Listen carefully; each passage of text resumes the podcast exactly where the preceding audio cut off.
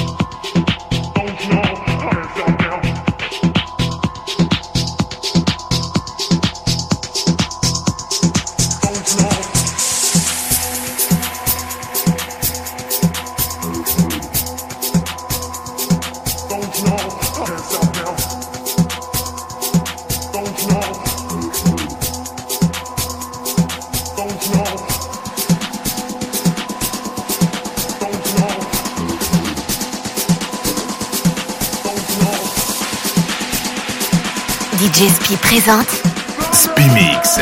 Spimix.